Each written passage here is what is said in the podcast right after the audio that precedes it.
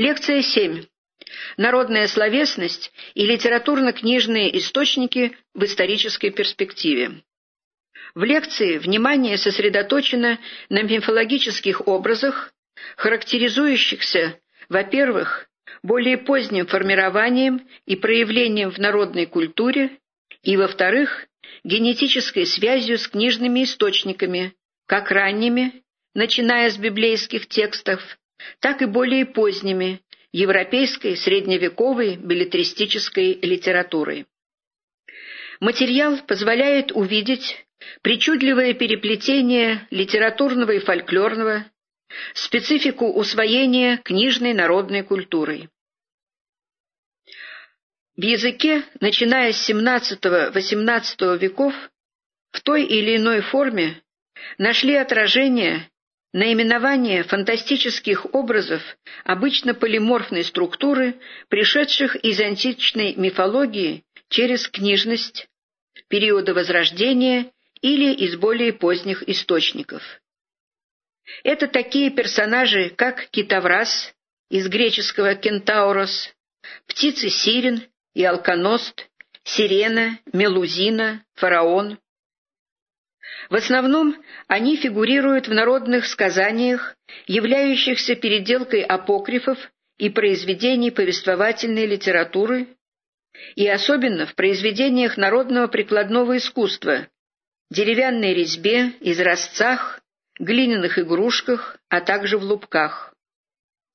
В это время расширяются читательские способности общества, возрастает интерес к познанию окружающего мира, однако описание мира имеет еще далеко не научный характер, и дальние страны населяются фантастическими существами.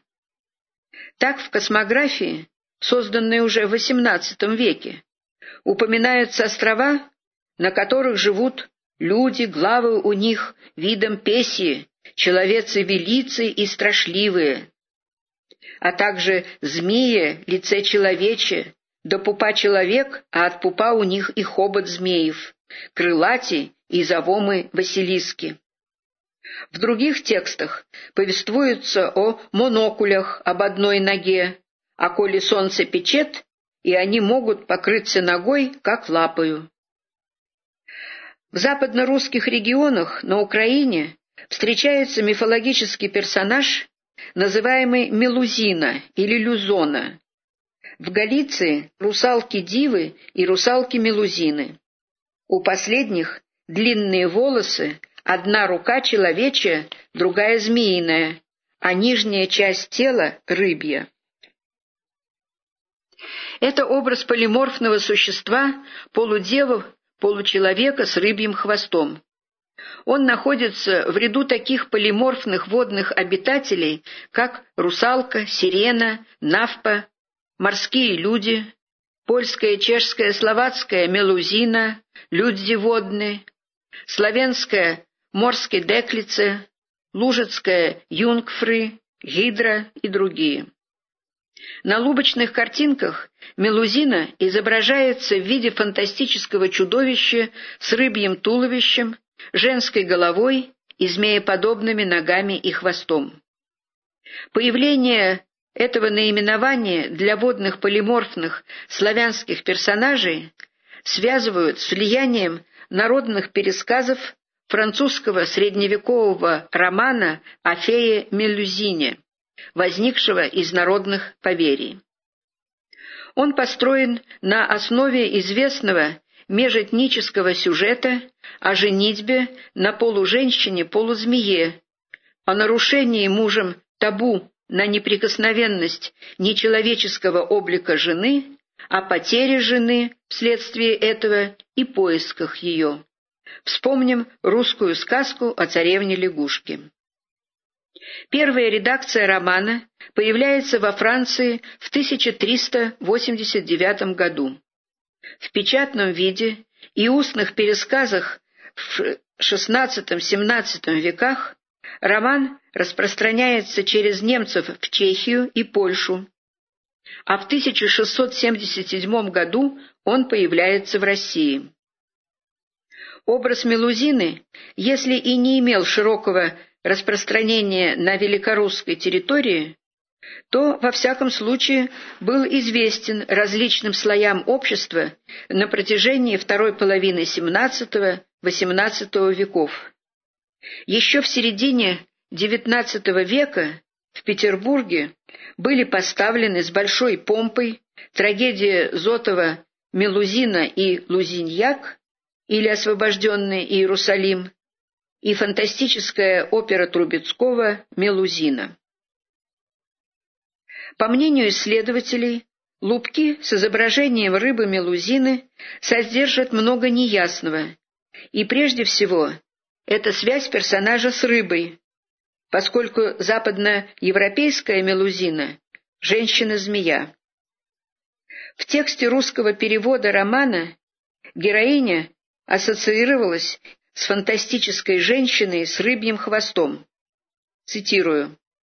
Она показывается бытии толь прекрасную госпожею, притворялась в субботний день и подобна была морскому чуду, которое нарицают девицую морскую, ибо от пупа даже до низу притворялась в подобие рыбы безглавной, наподобие змеина хобота, который конец имел плывущие рыбы.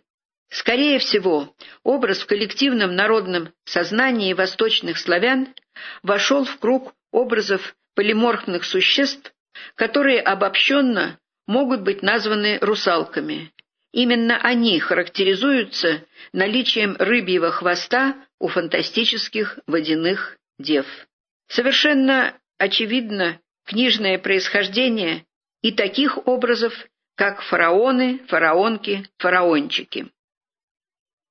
Отчетливые этнолингвистические и литературно-фольклорные соответствия устанавливаются между библейским сюжетом о переходе иудеями, преследуемыми войском египетского фараона, Красного моря и мифологическими персонажами, называемыми фараон, фараонка и отмеченными в фольклорно-диалектных материалах XX века. Согласно библейской легенде, иудеи были изгнаны из Египта и, преследуемые войском фараона, подошли к Черному, то есть Красному морю. По слову Моисея, море расступилось, иудеи прошли яко посуху.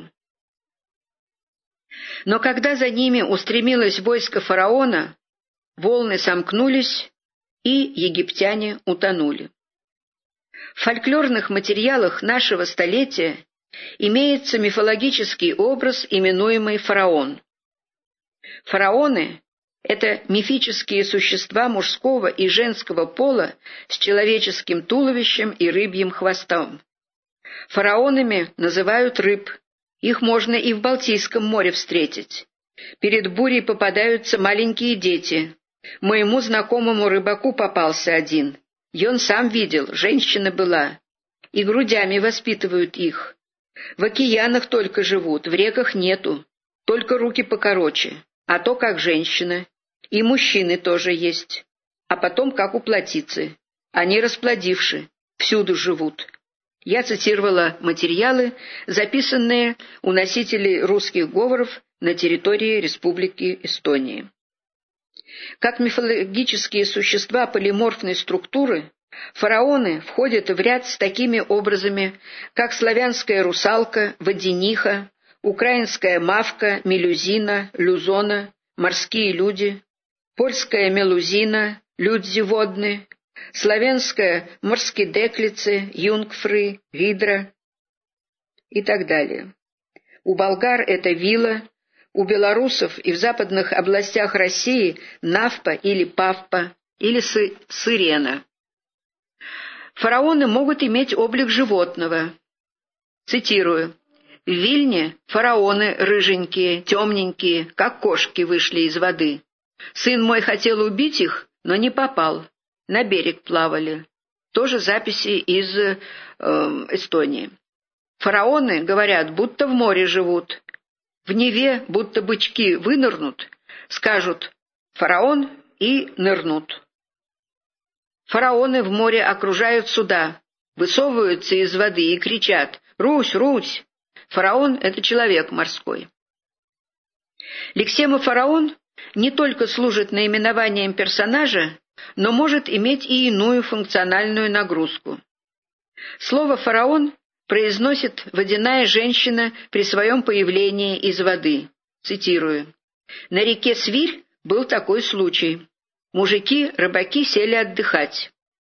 Прибежал парень, молодой и красивый. Хотел выкупаться. А мужики видели, как из реки выходила женщина. Она первый раз вышла и говорит «Фараон, фараон!» и ушла под воду. Второй раз вышла, сказала «Тульни, тульни!» и снова ушла под воду. Мужики рассказали об этом парню, и он не пошел купаться, а только попросил облить его водой.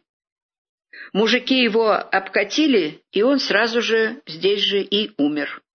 Запись сделана в Вологодской области. Слово «фараон» употребляется как бранное, может быть прозвищем человека. Персонажи, именуемые фараон, иногда могут называться дети фараона. Цитирую. «Русалка — черт, она в воде живет, а дети фараона живут в море. Придет время, то опять людьми будут, до конца света такими будут». Запись из северо-западных районов. Больше всего свидетельств употребления слова «фараон» это из северо-западных районов страны. Однако слово и образ встречаются и в других местах. В Средней России фараонка – это изображение русалки в деревянной резьбе. На Средней Волге фараончики – это чудные белотелые девы с русыми кудрями, которые плавают в море. У них рыбьи хвосты. Об этом сообщает «Саратовский листок» в 1878 году, номер 198. Наблюдения показывают, что переход библейско-книжного образа в сферу народных мифологических представлений осуществлялся несколькими путями. Через официальную книжность и церковно-каноническую литературу, литургику, апокрифическую литературу, через народную трансформацию духовной литературы, в частности, через духовные стихи. В древнерусской письменности слово «фараон», старославянское «фарао», заимствовано южными славянами из греческого «фарао», фараон – древнеегипетский царский титул, от древнеегипетского «перео» – большой дом, дворец, эти сведения приводит Фасмер в своем этимологическом словаре. Слово «фараон» встречается уже в самых ранних текстах, начиная с Минеи 1096 года. В канонической церковной и светской книжности и сам библейский сюжет, и образ фараона, преследовавшего иудеев, приобретают символическое значение и используются для обобщенной характеристики и именования отрицательно маркированных явлений и ситуаций. И покры мя нищета, аки черное море фараона. Это выдержка из слова Даниила Заточника. Употребление слова «фараон» в такого рода сравнительных оборотов способствует расширению объема понятия и накоплению в семантике слова дополнительных сем. Египтяне, предводительствуемые фараоном, да и сам фараон, стали символом язычества и наверия, противостоящих христианству. В сказании о знамении от иконы Пресвятой Богородицы находим «Якоже и лютый он фараон, многими ранами от Бога Моисеем наказуем, никак уже приста от прежнего злаго и зверского своего начинания. Речь идет о победе новгородцев под предводительством Романа Мстиславича, сына киевского великого князя Мстислава Изяславовича, над войском Андрея Боголюбского, пришедшего брать с двинян дань. Это сказание было очень популярно и стало впоследствии, по словам Буслаева, достоянием всей земли русской. Поэтому развернутый параллелизм библейского злодея фараона и врага новгородско-псковской земли Андрея Боголюбского в сказании мог способствовать тому, что именно на территории северо-запада России и отмечается в первую очередь мифологический персонаж, именуемый фараоном. Еще большая степень абстрагирования при обозначении отрицательно маркированного признака проявляется в относительных прилагательных от слова «фараон». «Бог попусти на не рану фараонову» из Ипатьевской летописи. «Фараоша мя злоба избави». «Фараоша» — это прилагательное от формы «фараос». Э, цитата из Константина Болгарского, его поучение, XII век. Слово «фараон», чуждое древнерусскому и вообще славянским языкам, часто толкуется в старых текстах путем введения приложения, что создает текстовую ситуацию, способствующую пониманию слова «фараон» как имени собственного. «Я же речи ему Бог перед фараоном, царем египетским, и беша ту муже угодни фараонове. Апокрифическое Евангелие от Никодима. У ряда славянских хронистов слово «фараон» регулярно используется как имя собственного царя времен Исхода. Собственные же имена, лишенные понятийного наполнения, легко трансформируются в мифологемы. Сравним, сравним современное диалектное «Аполлон» в значении «леший», записанное в говорах Республики Карелии, а также «ирод», «арет» в значении «черт».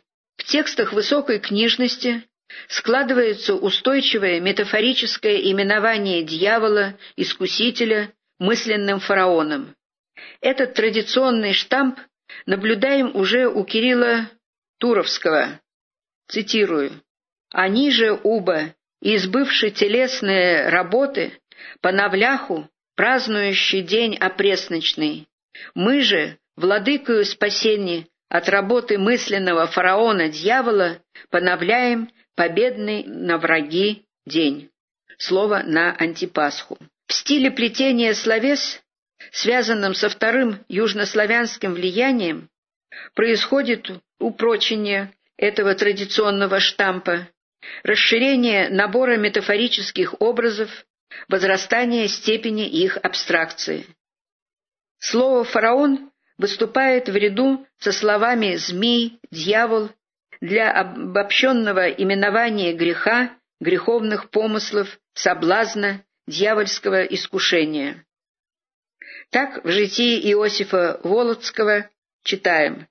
«Мысленного змея победите, потопил еси фараона мысленного, победи мысленного дьявола».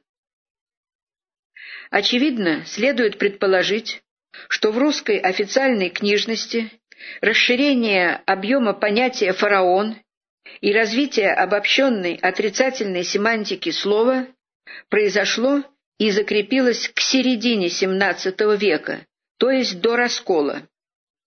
Именно после еретических движений жидовствующих, затем в связи с рядом подвижек в идеологии и старообрядцев, и никониан, акценты в библейских сюжетах об отношениях между иудеями и Иисусом несколько сместились. Авторы XVII века возвращаются к номинативному употреблению слова «фараон» и производных. Коннотации зла перемещаются на иудеев. Говоря о механизме трансформации слова и образа, надо иметь в виду и то, что и понятия, и лексема были, так сказать, на слуху средневекового христианина, к какому бы сословию он не принадлежал.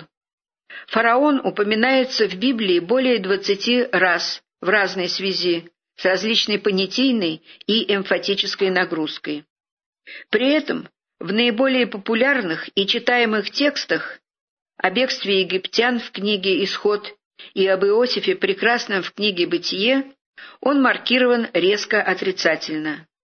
Кроме того, понятия и слово были на слуху также и потому, что звучали в литургике, а именно в ирмологии, в первой песне которой имеется ряд парафразов с экспрессивно маркированными упоминаниями фараона. Реминесценции библейских сюжетов с упоминанием фараона имеются, как известно, и в духовных стихах, которые пели странники, паломники, калеки-перехожие, в частности, в стихе об Иосифе Прекрасном «Страннике». Источник, который еще более приближает библейского фараона к народным образам, это апокрифические сказания, легенды. В сказаниях о Моисее из Палеи 1494 года фараон связывается с потоплением младенцев, то есть опять с водной стихией. Цитирую. «Царь же египетский, фараон, не любяше яко множишися Израиль. Повеле топите, дети Израилевы, аще где родится мужеск пол, и топиша по три месяца. Известно также апокрифическое сказание о переходе Чермного моря из путешествия Трифона Коробейникова по списку 1602 года, где уже фигурируют те фантастические существа, которые известны по фольклорным материалам позднего времени. Апокриф содержит бытовые детали, также сближающие его с произведениями народной прозы. В одном из вариантов этого путешествия говорится «Люди же фараоновы, обратишися рыбами. У тех рыб главы человеческие, а тулова нет, токма едина глава, а зубы и нос человеч. А где уши, тут перья, а где потылица, тут хвост, а не яст их никто же. А кони и оружие обратишися рыбами, а на конских рыбах шерсть конская, а кожа на них толста на персть, ловят их и кожи с них снимают, а тело мечут, а в кожах переды и подошвы шьют, а воды те кожи не терпят, а в сухо носка, на год станут. Этот вариант путешествия Трифона Коробейникова опубликован в издании «Ложные и отреченные книги» 1862 год. По сути дела, приведенный отрывок мало чем отличается от народных быличек, как, например, от этой. В водах живут утопшие фараоны. Когда евреи переходили через море, море по Божьему указу раздалось, и яны слабые, но прошли. А за ним сзаду гнались фараоны, да не умели догнать. Море сошлося, и яны утопли. Вот теперь они и плавают по морям и рекам. Мы не раз в нашей речонке их видали. Плавают такие маленькие человечки записано в русских говорах на территории Эстонии. В некоторых вариантах апокрифической молитвы Киприана по записям начала XX века в числе представителей силы бесовской упоминается фараонок или фараонка. «И ясь всю силу бесовскую проклинаю, Калу, Сапус, Мараса, Лук Малоубийский, Яхарана, князя Бесовского, Гайку, Тагайку, Марту, Фраску, Фараонку и высокоумного войну. Цитирую по изданию э, Виноградова. Итак, представленные материалы позволяют проследить изменения в народной мысли, фантазии, языковом узусе, в результате которых библейский фараон Царь египтян превратился в полиморфное фантастическое существо, обитающее в морях и реках славян. Перед нами результат синтеза различных уровней культуры, явивший нам, в силу разнородности источников, полярной противоположности их на общей культурной шкале народа, столь причудливый и фантастический образ. Наблюдение над текстами древней славяно-русской письменности и фольклорными материалами по записям XIX-XX веков позволяет установить в них определенные параллели этнолингвистического характера из области традиционных народных верований и языческих представлений. Параллели эти возникают, с одной стороны, вследствие того, что памятники, несмотря на постоянную ориентацию большинства из них на букву и догму канонического православия, содержат весьма значительный объем сведений по традиционным народным верованиям, древнему язычеству и его дальнейшим трансформациям на почве слияния с христианством. С другой стороны, в произведениях фольклора многие содержательные и структурные элементы идут от книжной традиции, порождены народным восприятием сюжетов и образов, например, в апокрифов. Изучение этнолингвистических параллелей помогает понять мифологическую семантику и генезис многих фольклорных произведений. В древних же текстах могут быть прояснены некоторые темные места, истолковано значение ранее неясных слов, наконец, определено место того или иного текста в культурной традиции народа. В историко-литературных и этнокультурных трудах XIX века содержится немало материалов для установления этнолингвистических соответствий. Современная же наука относительно немного продвинулась вперед по сравнению с тем, что сделано, например, Анечковым, Рязановским, Гальковским к концу первого десятилетия прошлого века, так как используют в основном уже имеющиеся соответствия.